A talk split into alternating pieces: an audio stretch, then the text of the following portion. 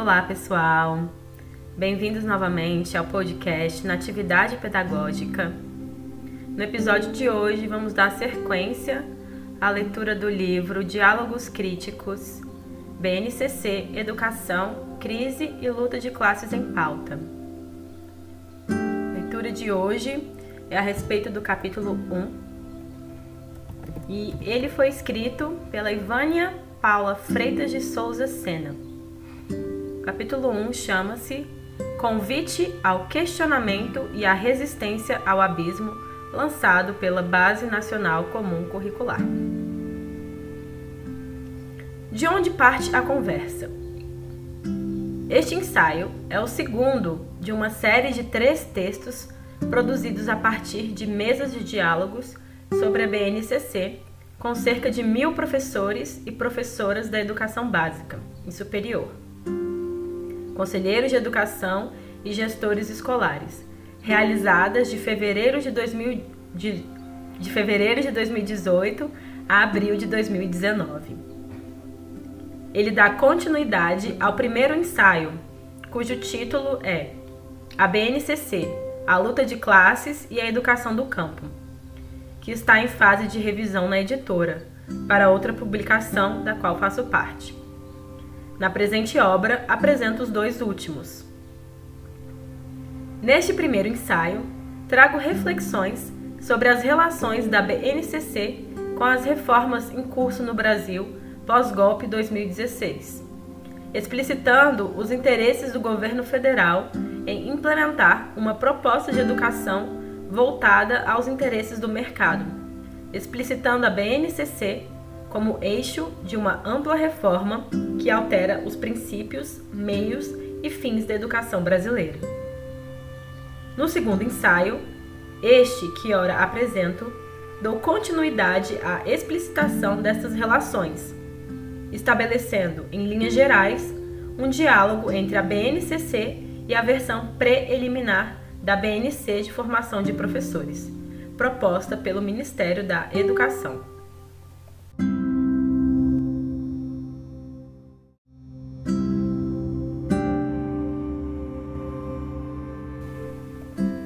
BNC prevê alterar os cursos de licenciaturas e os planos de formação continuada dos sistemas de ensino estadual e municipal. Nos dois documentos, evidencia-se a intenção e homogeneização do currículo, tanto da formação de professores quanto da educação básica, trazendo graves implicações para a autonomia dos estados, municípios, universidades, escolas e para a docência.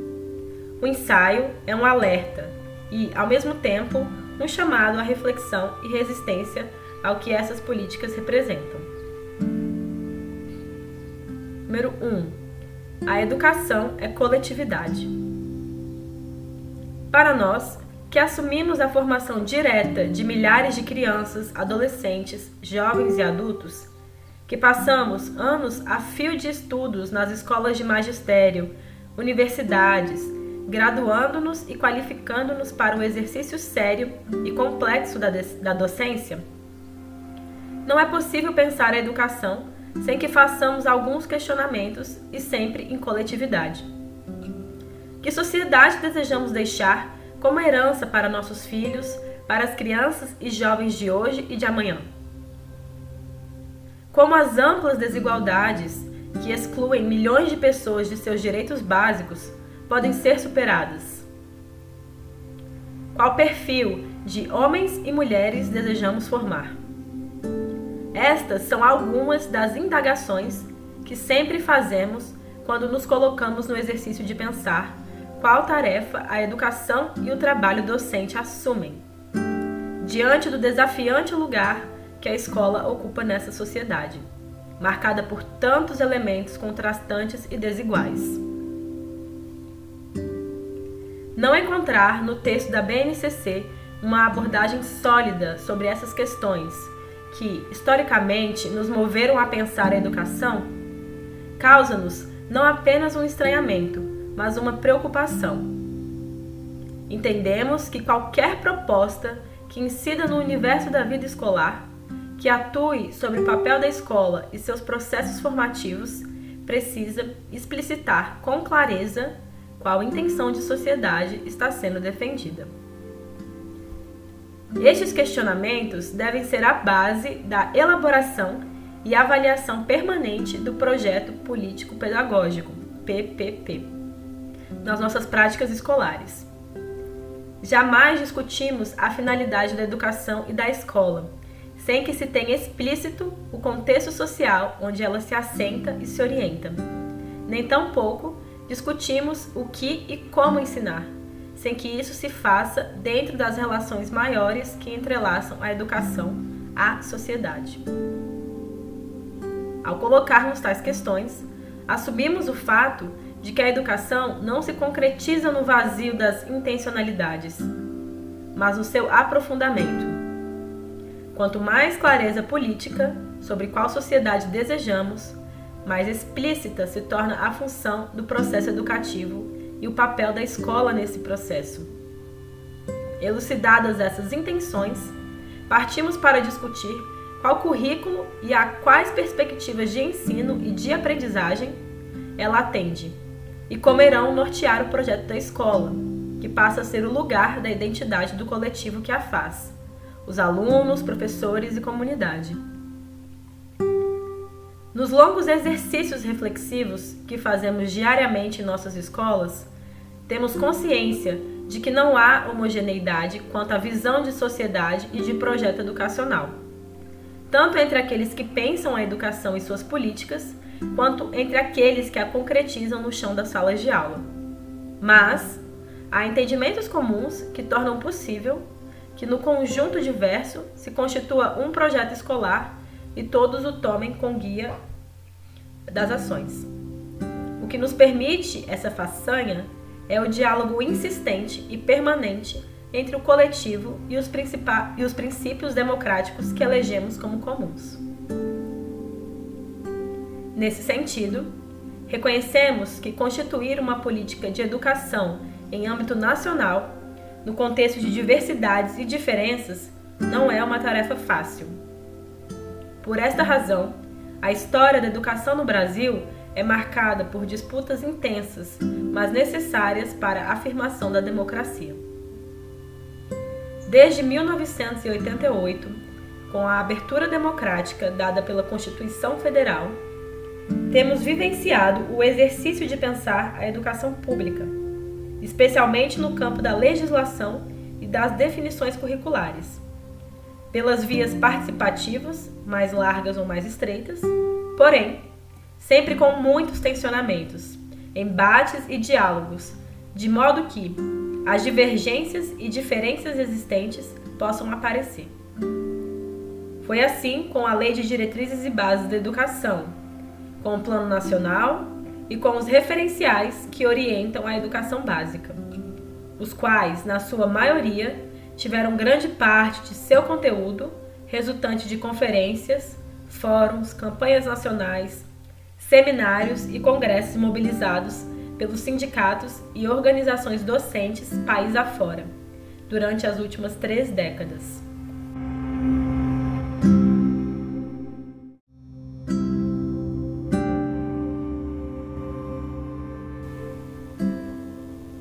Conclusões, ainda que provisórias.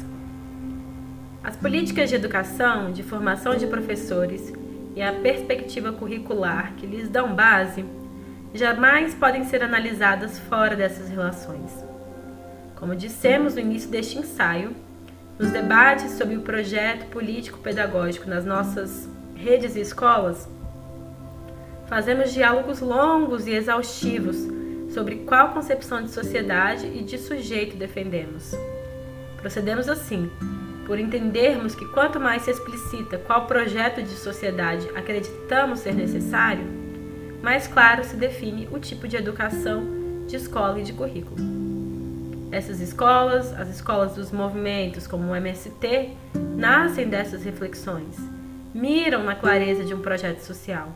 E isto que hoje ameaça as forças conservadoras deve nos inspirar a acharmos as saídas concretas para garantirmos o exercício da nossa autonomia e democracia, neste te nestes tempos de tantos limites e terrores. No cenário que temos adiante, só nos resta fazer uma resistência coletiva para assegurar que conquistamos, sem abrir mão, um único milímetro da nossa condição intelectual e política de exercer a docência, tendo como base tanto a autonomia política, aquela que orienta a nossa visão de sociedade, quanto a pedagógica, a que define quais fundamentos teóricos metodológicos sustentam nossa prática. A liberdade de aprender, ensinar, pesquisar e divulgar o pensamento, a arte e o saber, bem como o pluralismo de ideias de concepções pedagógicas previstos na Carta Magna, devem ser defendidos por todos que fazem o magistério, pelos órgãos de controle das políticas educacionais, conselhos, e pelas instituições que atuam pelo cumprimento dos princípios constitucionais e democráticos, a exemplo do Ministério Público e da OAB. Não podemos estar sozinhos nessa, sozinhos nesta empreitada. Não devemos aceitar em silêncio as imposições do governo federal, através do MEC e do CNE, que agem de forma articulada e impositiva. A luta é coletiva, a educação democrática, pública e gratuita, que é o que verdadeiramente está em jogo. É uma questão de interesse de toda a sociedade. Se o interesse é de todos e todas, a resistência também deve ser.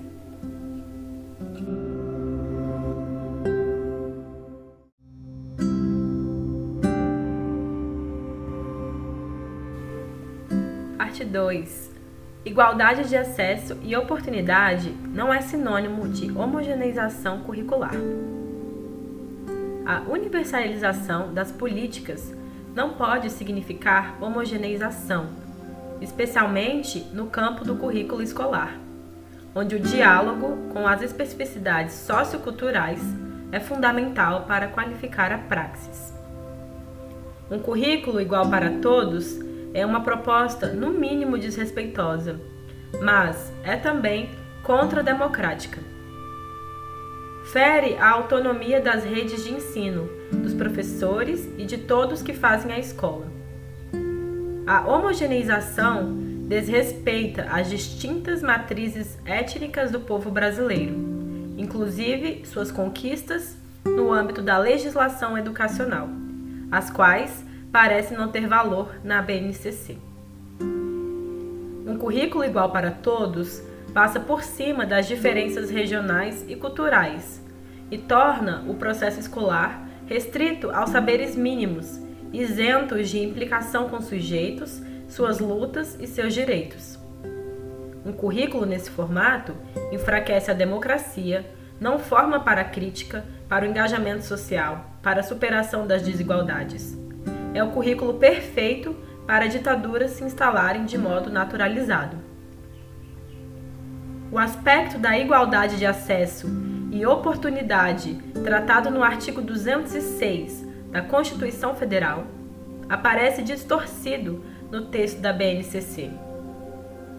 É impossível de ser garantido, reduzindo sua efetivação via um currículo de caráter homogêneo, que, historicamente, tem afastado os setores da população que não cabem no pensamento hegemônico, em seus modelos e intenções.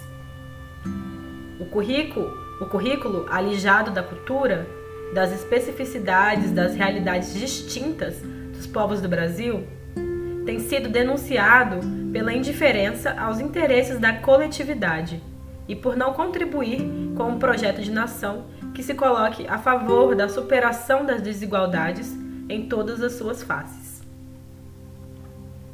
Não foi por acaso que o MEC colocou como sua primeira ação a reformulação do currículo dos cursos de formação inicial de professores, que também alcançará a formação continuada, que, atualmente, os estados e municípios têm autonomia de estruturar, tendo em vista as demandas gerais e específicas que cada sistema de ensino e escolas requer.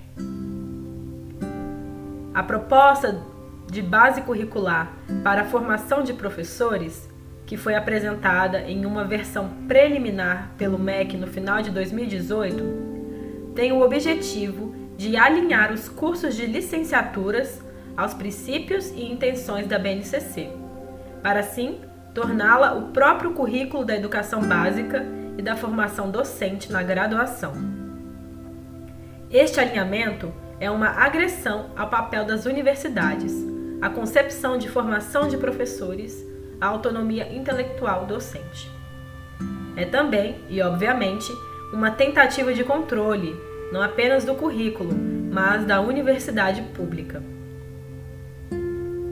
A segunda intenção que enxergamos é que a proposta de um currículo homogêneo também tem como fim garantir a continuidade e o fortalecimento da política nacional de avaliação, que só é possível ser feita no atual formato se houver uma padronização curricular.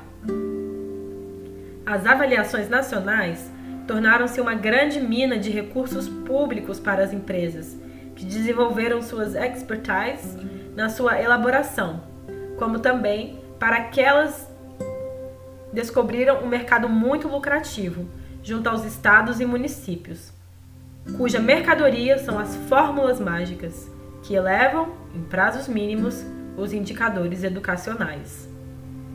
São empresas que chegam oferecendo programas sem custos financeiros aparentes o que de cara agrada governadores e prefeitos, trazendo no pacote os softwares que não apenas definem e substituem o currículo das escolas, mas também o lugar do professor no processo de ensino.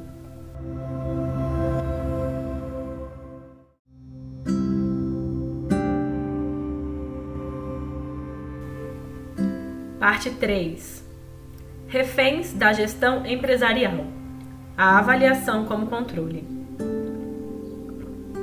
Importante lembrar ainda que estas avaliações em larga escala foram adotadas pelo Brasil nos anos de 1990 e marcaram, por definitivo, a influência de organismos internacionais, inclusive do campo econômico, a exemplo do Banco Mundial e da Organização Mundial do Comércio, na definição das políticas educacionais de países em desenvolvimento. Os setores produtivos passaram a demonstrar seu interesse direto na educação pública de países como o Brasil, visualizando que alinhar a educação aos interesses econômicos seria a forma mais rápida de qualificar trabalhadores para a lógica e demandas do mercado, que passava por grandes mudanças em sua base de produção. Todas as avaliações nacionais em curso no Brasil estão intimamente alinhadas ao perfil de trabalhadores definido pelo mercado das grandes empresas.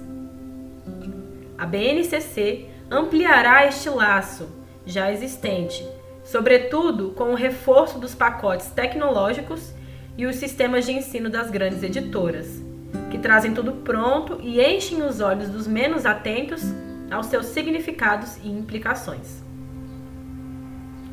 O texto da base, que pretende reorientar a formação de professores, explicita isso muito bem. Aí aqui a gente tem uma citação. A educação precisa acompanhar o ritmo e formar os novos cidadãos para um mundo incerto e sempre novo. O desenvolvimento social e econômico está pautado no novo capital, o conhecimento. É ele que gera valor ao produto ou ao serviço, quando articulados, quando articulado às habilidades e valores. Fonte MEC 2018, página 1. Voltando ao texto, as grandes editoras estão em festa. Já adequaram seus kits à promessa de nos adote e eleve o IDEB tendo como mote a ideia de que a melhoria da qualidade da educação traduz-se pelo bom desempenho de estudantes em um conjunto de conteúdos e habilidades de duas ou três áreas do conhecimento, passíveis de serem aferidos nas provas e testes padronizados. É, de fato, um negócio muito rentável. Uma grande rede de empresas, amigas da escola da educação, disfarçadas de organizações sem fins lucrativos, de movimentos em defesa da educação ou de projetos educacionais, Produz o teste em escala municipal, estadual ou nacional. O livro didático, o software, os cursos de formação continuada, a pós-graduação em EAD, as palestras gratuitas nos eventos de prefeitos e governadores, bem como nas jornadas pedagógicas, a consultoria sem custos para a Secretaria de Educação e, no fim das contas, comandam um grande e rentável negócio chamado educação pública. Esta rede atua diretamente junto aos gestores públicos, assediando-os e os, e os convencendo-os de que a educação não vai bem, porque os professores não sabem ensinar ou estão desmotivados e propõem resolver isso de forma fácil. Aumentar o controle sobre os docentes, gerenciar as escolas com a mão dura do empresário que comanda seus empregados, estabelecer metas para gestores escolares e professores, investir em palestras e cursos motivacionais para que os professores se convençam de que, se as coisas não vão bem, é porque eles não têm foco, não confiam em si, não têm estratégias de automotivação, não investem o que poderiam investir na educação para dar certo. E, se isso tudo não resolver, eles logo sugerem uma saída. Instituir uma política de bônus, de prêmios, cheques, computadores, troféus e medalhas para incentivar melhores índices de desempenho no ranking educacional. Nada oferecendo ou criando mecanismos de punição para os que não se adequarem. Ali isso tudo há um bom plano de marketing e pronto, resultado garantido. É um excelente plano e não precisa gastar dinheiro reformando as escolas, nem investir em formação de professores. É melhor vincular sua gratificação a aprovação dos alunos, de preferência com um bônus para os vencedores, concedido numa grande festa, com tapete vermelho no final do ano. Para agravar esse quadro ainda mais, há uma possibilidade que não pode ser descartada, nesta mesma linha, que é de a União usar os resultados das avaliações nacionais para vincular o repasse de recursos aos municípios e estados como forma de controlar ou de se fazer cumprir a lógica hegemônica curricular e de gestão imposta pela BNCC. O texto base sinaliza para essa perspectiva e é bom ficarmos atentos. Mais uma citação aqui. A BNCC integra a Política Nacional da Educação Básica e vai contribuir para o alinhamento de outras políticas e ações em âmbito federal, estadual e municipal, referentes à formação de professores, à avaliação, à elaboração de conteúdos educacionais e aos critérios para a oferta de infraestrutura adequada para o pleno desenvolvimento da educação. Fonte BNCC, página 8, grifos da autora. O viés de educação empresarial pautada pelos princípios das competências e habilidades, eficácia e eficiência, dos indicadores e da avaliação como controle, não é novo, mas assume um contorno bem mais preocupante na atualidade.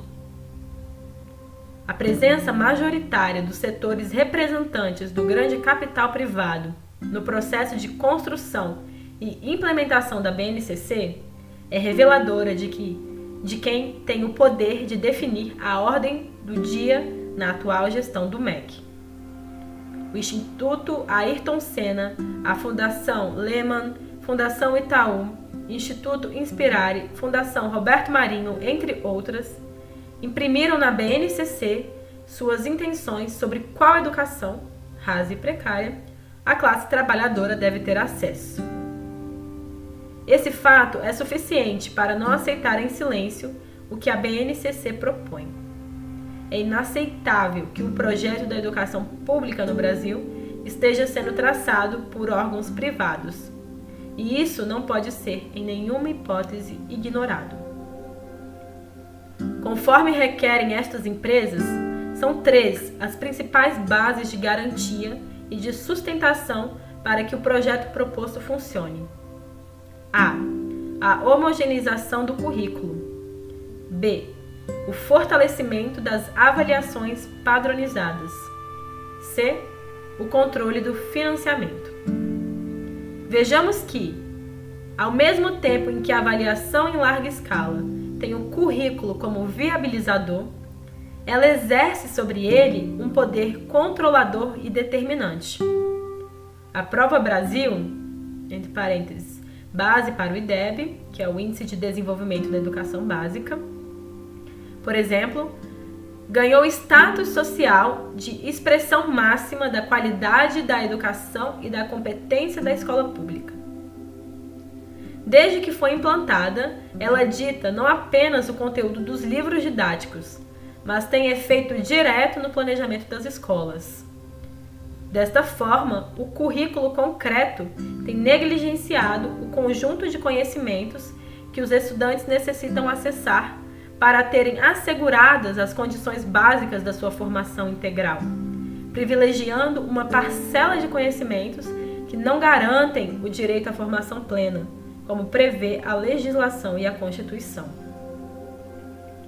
Preocupa-nos o fato de que, em anos de prova Brasil, por exemplo, são muitas as redes de ensino que investem meses do calendário escolar para treinarem os alunos nas habilidades e competências exigidas nas provas.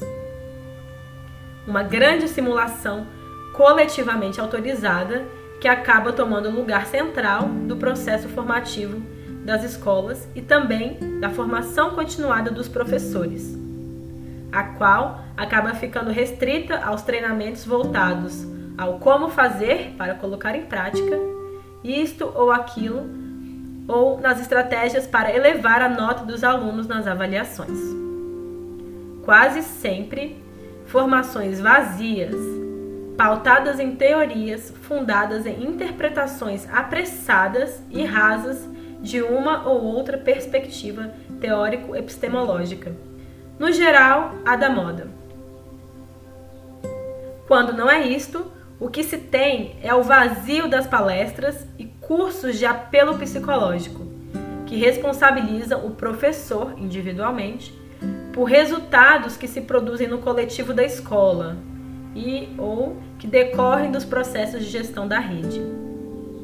A tendência tem sido evitar o aprofundamento sobre teorias pedagógicas relevantes para as questões enfrentadas no cotidiano, as quais exigem um tempo de estudo maior e requerem disponibilidade coletiva e profissionais mais qualificadas para conduzi-las.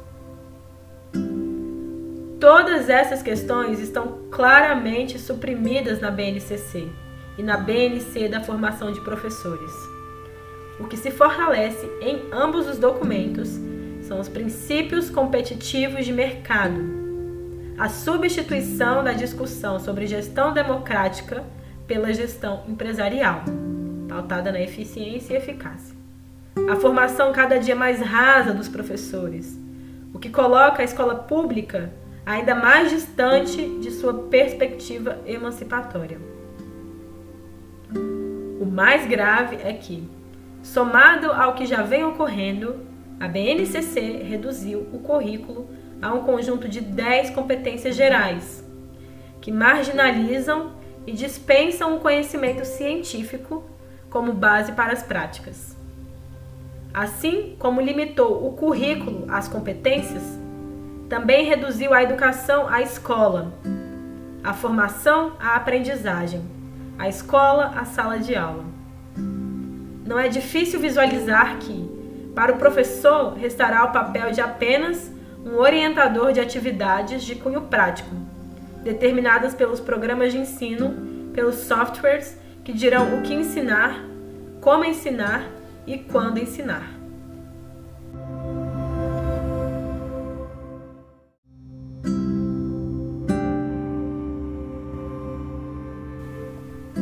Parte 4 O desprezo pelo professor e pela escola.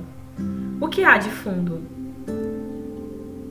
está claro que não há reconhecimento da docência como campo epistemológico. Tanto a BNCC quanto a BNC sinalizam tal postura quando desprezam os fundamentos teóricos da formação inicial e impõem aos professores o que e como ensinar em um nível de detalhamento que ignora sua formação, seu conhecimento, sua autonomia intelectual e pedagógica.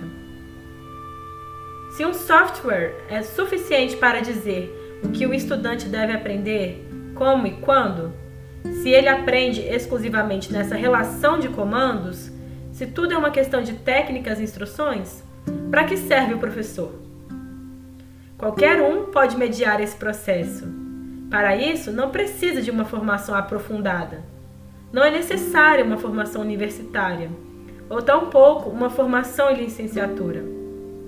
Basta ser um bom instrutor, um bom mediador.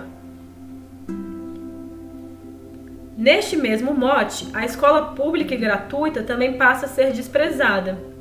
Quando a ministra da Mulher, Família e Direitos Humanos do governo Bolsonaro propunha uma medida provisória que permitiria a educação em domicílio, a homeschooling, a ideia de fundo baseava-se no argumento de que qualquer um pode aprender em qualquer lugar.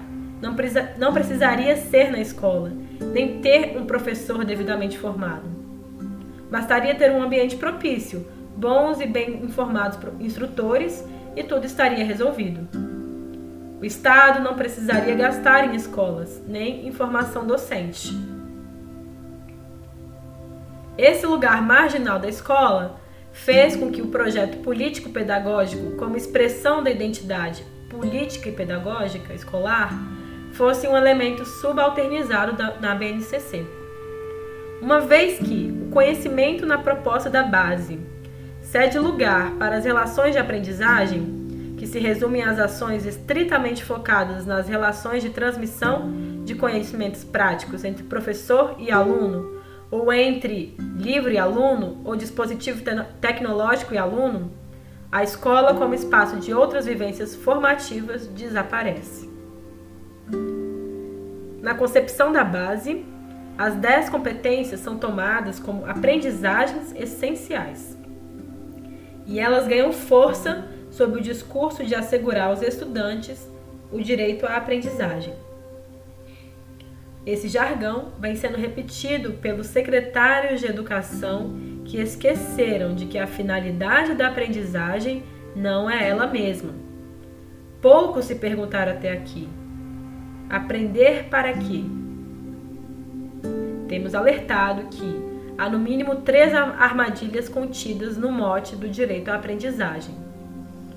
Uma delas é que, ao abrir mão do debate sobre o princípio constitucional do direito à educação, impede-nos de visualizar e discutir o conjunto de reformas que, sobretudo no contexto aprovação da BNCC, implicam na perda de muitas outras condições que são base para o direito à educação. Na observância do artigo 206 da Constituição Federal, encontram-se assegurados, por exemplo, a. O direito a pensar de forma plural e livre, que dá sustentação às práticas de ensinar e aprender. B. Garantia de padrão de qualidade, que assegura as condições dignas de exercer a docência, bem como de a aprendizagem acontecer incluindo C. A valorização do professor, que o próprio texto constitucional reconhece que deve ser o profissional a ingressar exclusivamente por concurso público de provas e títulos nas redes públicas. Estes são princípios constitucionais que ficam mais difíceis de serem efetivados e desaparecem no texto da BNCC e nos debates do Conselho Nacional de Educação. Fica submerso também o cenário ameaçador criado pela Emenda Constitucional 95, que congelou recursos por 20 anos, e a lei da terceirização irrestrita, por exemplo. Ambas são uma ameaça real ao que preconiza este artigo e toda e qualquer intenção de melhoria de verdade da educação no Brasil. A lei da terceirização irrestrita Inclusive, flexibiliza o ingresso de profissionais no magistério, por notório saber ou por critério para o qual sempre haverá uma brecha que o justifique. Isso significa fim da obrigatoriedade do concurso público, precarização do trabalho docente, instabilidade docente nas redes de ensino, entre outras consequências.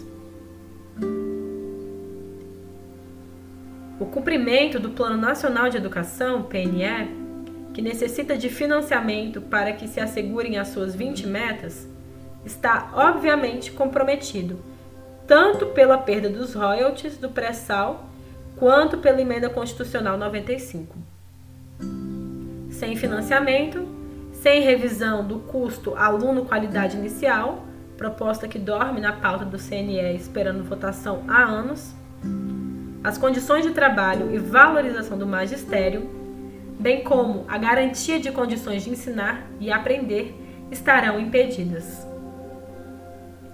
É vital reiterar que, sem uma política de financiamento que considere as desigualdades socioeconômicas dos estados e municípios, não há como garantir que as redes de ensino assegurem as condições pedagógicas e estruturais concretas, que são indispensáveis para a garantia do acesso e permanência com igualdade e maior qualidade. A segunda armadilha pode ser a da judicialização da docência não apenas pelas tentativas e ações já deflagradas pelo anúncio do projeto Escola Sem Partido, ainda que esteja em suspenso no Congresso, mas também pela possibilidade que o entendimento do direito à aprendizagem pode trazer para aqueles que se sentirem não atendidos por ele. O grave é que a culpabilização docente pelo resultado dos processos coletivos não apenas pode nos colocar numa trama judicial pela qual teremos que responder sozinhos, como pode nos levar ao que a proposta de reformulação da base de formação de professores do MEC aponta, que é a afirmativa de que, independentemente das condições socioeconômicas dos estudantes, das condições estruturais das escolas e redes de ensino, o professor é o fator que mais pesa na determinação do desempenho do aluno. A fonte dessa citação é do, da BNC MEC 2018, página 4. A, responsa a responsabilização individual do professor pelo desempenho dos alunos nas avaliações em larga escala já virou lugar comum. No contexto da BNCC, ampliam-se os meios de monitoramento da prática docente a exemplo dos exames de avaliação que podem ser fatais para a carreira dos professores. Sobretudo, se o projeto de lei do Senado, PLS 116 de 2017, aprovado pela Comissão de Constituição, Justiça e Cidadania, CCJ, for de fato aprovado. Ele estabelece a revelia da Constituição o fim da estabilidade dos servidores públicos propondo a demissão de servidor caso se comprove insuficiência de desempenho. A terceira armadilha é a da perda da autonomia, outro princípio constitucional que passa a ser negligenciado, sobretudo pela forma como o MEC conduziu a discussão e homologação da BNCC e como está conduzindo sua implementação. O tom impositivo do MEC não expressa uma postura de colaboração entre os entes federados. O MEC tem assumido uma postura que vai além do indutor de políticas públicas, mas o definidor delas nos âmbitos federativos que possuem autonomia para tal fim.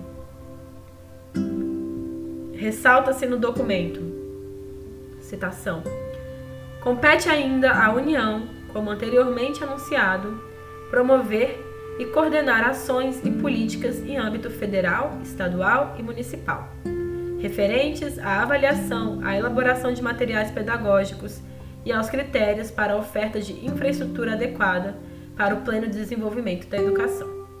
Fonte BNCC 2018, página 22. Grifos da autora. Numa interpretação questionável de vários artigos da Lei de Diretrizes e Bases da Educação Nacional, LDB, Lei número 9394 de 20 de dezembro de 1996, a BNCC vale-se, sobretudo, do artigo 26, que assegura que as redes podem complementar o currículo em cada sistema de ensino e em cada estabelecimento escolar, por uma parte diversificada, exigida pelas características regionais e locais da sociedade, da cultura, da economia e dos educandos. O texto da BNCC induz a compreensão de que aquilo que o documento propõe representa os 60% do currículo e estados e municípios ficariam com a tarefa de produzir os 40% complementares. Se assim o fosse, já teríamos muitos problemas a serem resolvidos. O primeiro diz respeito ao fato de a BNCC se colocar como currículo e não como uma base que referenda a construção dos currículos, como consta no próprio documento. Citação: A BNCC é um documento plural e contemporâneo resultado de um trabalho coletivo inspirado nas mais avançadas experiências do mundo. A partir dela, as redes de ensino e instituições escolares, públicas e particulares, passarão a ter uma referência nacional comum e obrigatória para a elaboração dos seus currículos e propostas pedagógicas, promovendo a elevação da qualidade do ensino com equidade e preservando a autonomia dos entes federados e as particularidades regionais e locais. Fonte BNCC 2018, página 8. Ao mesmo tempo em que se coloca como referência, se impõe obrigatório como currículo, a partir da afirmação de ser um documento de caráter normativo que define o conjunto orgânico e progressivo de aprendizagens essenciais de todos os alunos, que todos os alunos devem desenvolver ao longo das etapas e modalidades da educação básica. Fonte BNCC 2018, página 8, grifos da autora. E diz ainda, citação, ao longo da educação básica, na educação infantil, no ensino fundamental e no ensino médio, os alunos devem desenvolver as 10 competências gerais da educação básica, que pretendem assegurar, como resultado do seu processo de aprendizagem e desenvolvimento, uma formação humana integral, que vise a construção de uma sociedade justa, democrática e inclusiva. Página 26, grifos da autora.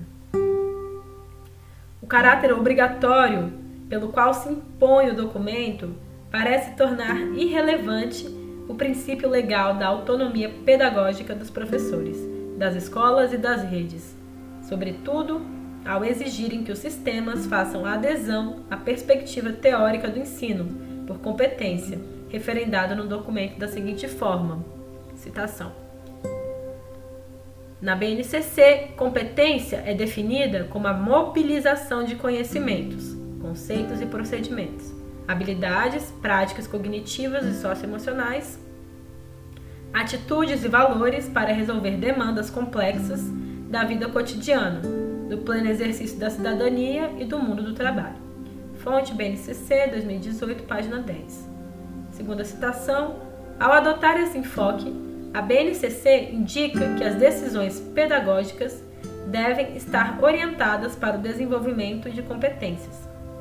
Por meio da indicação clara de que os alunos devem saber, considerando a constituição de conhecimentos, habilidades, atitudes e valores, e, sobretudo, do que devem saber fazer, considerando a mobilização desses conhecimentos habilidades, atitudes e valores para resolver demandas complexas da vida cotidiana, do pleno exercício da cidadania e do mundo do trabalho. A explicitação das competências oferece referências para o fortalecimento de ações que assegurem as aprendizagens essenciais definidas na BNCC. Fonte BNCC 2018, página 14 a adesão a uma determinada teoria para ser a base epistemológica do processo educativo, para orientar o ensino e a aprendizagem, para orientar o currículo, fere a autonomia docente, a autonomia das instituições de ensino. O campo teórico, que fundamenta as práticas docentes, não pode ser uma imposição, uma decisão de um ou dois órgãos que, inclusive, não deliberam sobre esse lugar. Esta é uma decisão que sempre foi e deve ser assegurada no âmbito da pluralidade de ideias, que cada sistema ou rede de ensino, em cada escola, cada coletivo docente, à luz de seu projeto político-pedagógico, à luz da realidade distinta dos contextos, cabe definir. São essas questões que nos fazem indagar: o que é mesmo a base? Uma referência ou uma imposição? Mas o que é uma base? Uma base é o currículo ou apenas um lastro para ele? Estas são algumas das questões em aberto e que devem ser mais investigadas, discutidas e aprofundadas nos municípios, estados, escolas, conselhos, sindicatos e universidades. Neste item, cabem ainda algumas interrogações, como Sob quais parâmetros legais e teóricos foram definidas essas 10 competências, como sendo as aprendizagens essenciais? Quais pesquisas, sobretudo nas áreas de currículo, referendam essa afirmativa? O segundo problema é o que farão as redes de ensino se o conhecimento válido, que será aferido, controlado, premiado, classificado nas avaliações em larga escala, consta desses 60% definidos pela BNCC. Qual lugar efetivo no cotidiano das escolas terão os 40% que serão a parte que cabe aos estados e municípios definirem? Mas a pergunta que insiste em não calar é o que chamo de terceiro problema. Aqui faremos com todas as referências que construímos ao longo de décadas para a educação infantil para os nove anos do ensino fundamental, para o ensino médio, para a educação de jovens e adultos, para a educação especial e inclusiva, para a educação do campo, indígenas e quilombolas, para a educação profissional, para a educação básica e para a formação de professores. O Estado da Bahia, ainda que em meio a contradições quanto à concepção, conteúdo e formato de discussão, oficializou a entrega do documento do currículo Bahia na 19ª reunião anual dos Conselhos Estaduais de Educação da Bahia em dezembro de 2018. O documento foi divulgado como sendo diferente da BNCC do MEC, destacando que ele não é o currículo, e sim uma referência do Estado para sua elaboração nas escolas. Desse modo, incluiu no texto questões relativas à diversidade, que foram negadas na BNCC. Mesmo com essa transgressão, não se visualiza na referência da Bahia posições diretas de contestação às contradições ao documento do MEC, como as que aqui explicitamos, nem, tampouco, um aprofundamento sólido de categorias teóricas trazidas soltas ou deixadas de fora no texto da BNCC currículo Bahia, pelo que foi possível visualizar, não apenas a partir do documento, mas da fala do superintendente da educação básica, no referido evento, que fez questão de agradecer as valiosas contribuições do Instituto Inspirare e da Fundação Lema na construção da BNCC, casou certo e estranho alinhamento das políticas de educação da Bahia com as concepções do projeto neoliberal que sustenta a BNCC, ao menos naquele contexto.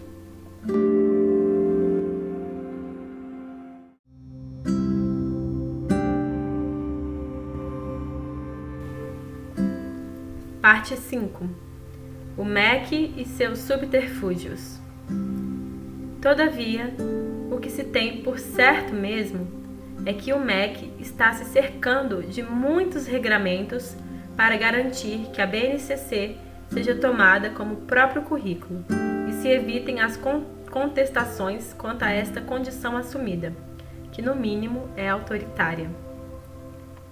Ao mesmo tempo, os reformadores sabem que a docência é campo de conhecimento e de pensamento autônomos, e mesmo que se controlem alguns meios, os fins do processo formativo não podem ser controlados na mesma medida. Mas no fundo, o MEC sabe que o chão de concretização do currículo não são seus gabinetes ou o gabinete do CNE ou da Secretaria de Educação, e sim as escolas, as salas de aula. A concretização de toda política dá-se na relação diária professor-aluno, escola-comunidade, no cotidiano das redes de ensino. E esse lugar, as redes de ensino, não podem abrir mão.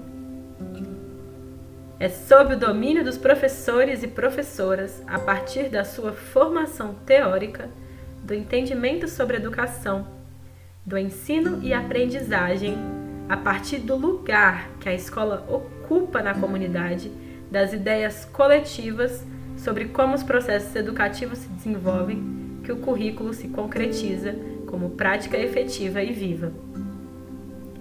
Embora os resultados de sua implementação no desempenho dos alunos não estejam todos sob o controle do professor, já que entre as intenções e a sua concretização existem fatores diversos, as intencionalidades, ao contrário, estão sob a autonomia do coletivo escolar seu lugar de fortalecimento é o projeto político-pedagógico.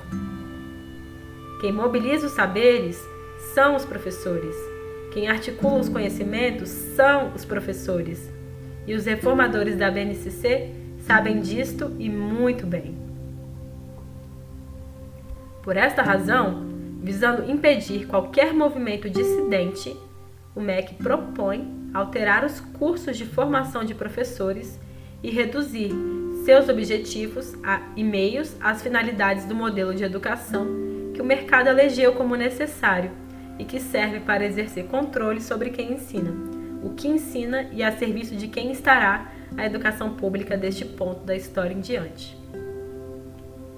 Devemos ficar atentos e, para isto, precisamos exercitar a visão de conjunto, situar a BNCC e suas medidas dentro de um projeto histórico, perceber suas partes e seus entornos.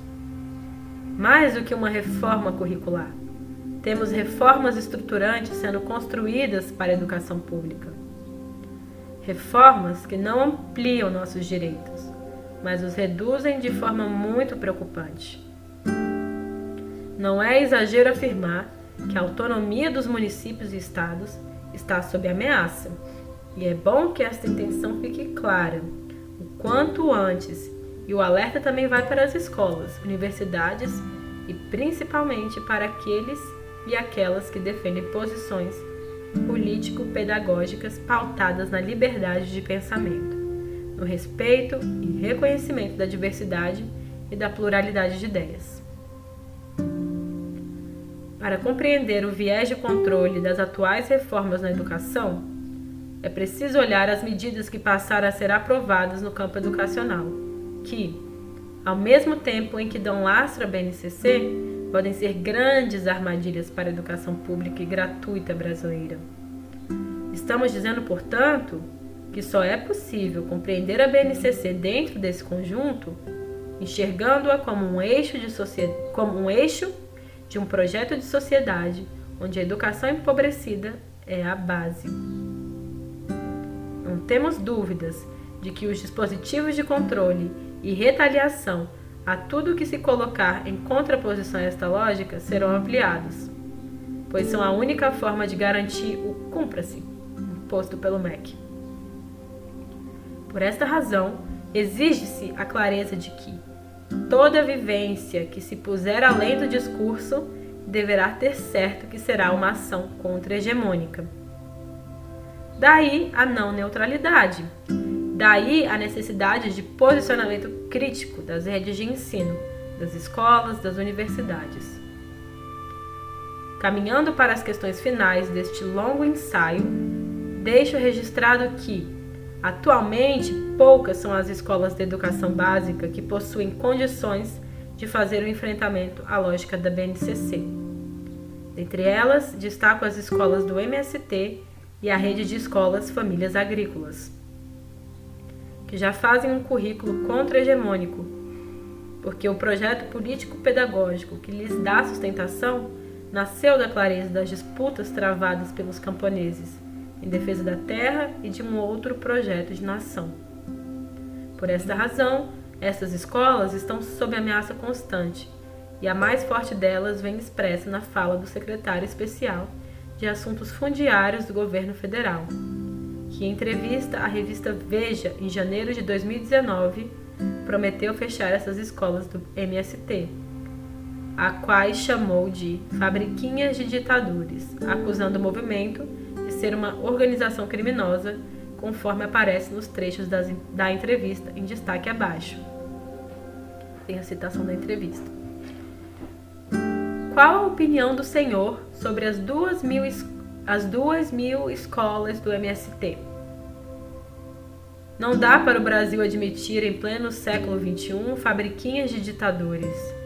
Não dá para admitir escolas de marxistas, de leninistas, de bolivarianos, que ensinam crianças a invadir e cometer crimes.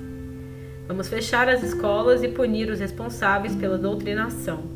Aliás, isso tem de ser qualificado como crime, crime de lesa pátria. Com base em qual lei o governo fechará escolas do MST? O MST é uma organização ilegal, não poderia estar promovendo educação. É uma organização que não respeita a lei, não respeita o Estado democrático de direito e não respeita o direito à propriedade. Uma organização que pratica o crime das invasões, de vandalismo, de ameaça, de cárcere privado. Uma organização que tem algumas lideranças envolvidas em crime de desvio de verba pública. Como que, diante de tudo isso, essa gente pode criar uma escola? Eles não estão qualificados para criar escola nenhuma. Usam de associações de subterfúgios para ensinar princípios de ditaduras tiranas, como são os casos de Cuba, Venezuela e Nicarágua. Fonte, revista Veja, 2019. Estas posições, vale lembrar, são dos mesmos sujeitos que propõem sustentam e impõem as reformas que tiram direitos e conquistas dos trabalhadores, e a, e a mais expressiva delas no campo da educação é a BNCC.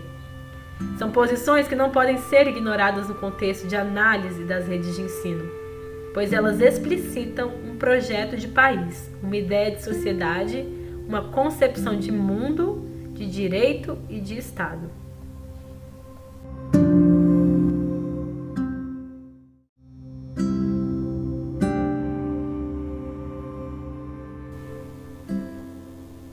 Conclusões, ainda que provisórias. As políticas de educação, de formação de professores e a perspectiva curricular que lhes dão base jamais podem ser analisadas fora dessas relações. Como dissemos no início deste ensaio, nos debates sobre o projeto político-pedagógico nas nossas redes e escolas, fazemos diálogos longos e exaustivos sobre qual concepção de sociedade e de sujeito defendemos. Procedemos assim, por entendermos que quanto mais se explicita qual projeto de sociedade acreditamos ser necessário, mais claro se define o tipo de educação, de escola e de currículo. Essas escolas, as escolas dos movimentos como o MST, nascem dessas reflexões, miram na clareza de um projeto social e isto que hoje ameaça as forças conservadoras deve nos inspirar a acharmos as saídas concretas para garantirmos o exercício da nossa autonomia e democracia neste te nestes tempos de tantos limites e terrores. No cenário que temos adiante, só nos resta fazer uma resistência coletiva para assegurar que conquistamos, sem abrir mão, um único milímetro da nossa condição intelectual e política de exercer a docência, tendo como base tanto a autonomia política, aquela que orienta nossa visão de sociedade, quanto a pedagógica, a que define quais fundamentos teóricos metodológicos sustentam nossa prática. A liberdade de aprender, ensinar, pesquisar e divulgar o pensamento, a arte e o saber, bem como o pluralismo de ideias de concepções pedagógicas previstos na Carta Magna, devem ser defendidos por todos que fazem o magistério, pelos órgãos de controle das políticas educacionais, conselhos, e pelas instituições que atuam pelo cumprimento dos princípios constitucionais e democráticos, a exemplo do Ministério Público e da OAB. Não podemos estar sozinhos sozinhos nesta empreitada. Não devemos aceitar em silêncio as imposições do governo federal, através do MEC e do CNE, que agem de forma articulada e impositiva. A luta é coletiva, a educação democrática, pública e gratuita, que é o que verdadeiramente está em jogo. É uma questão de interesse de toda a sociedade. Se o interesse é de todos e todas, a resistência também deve ser.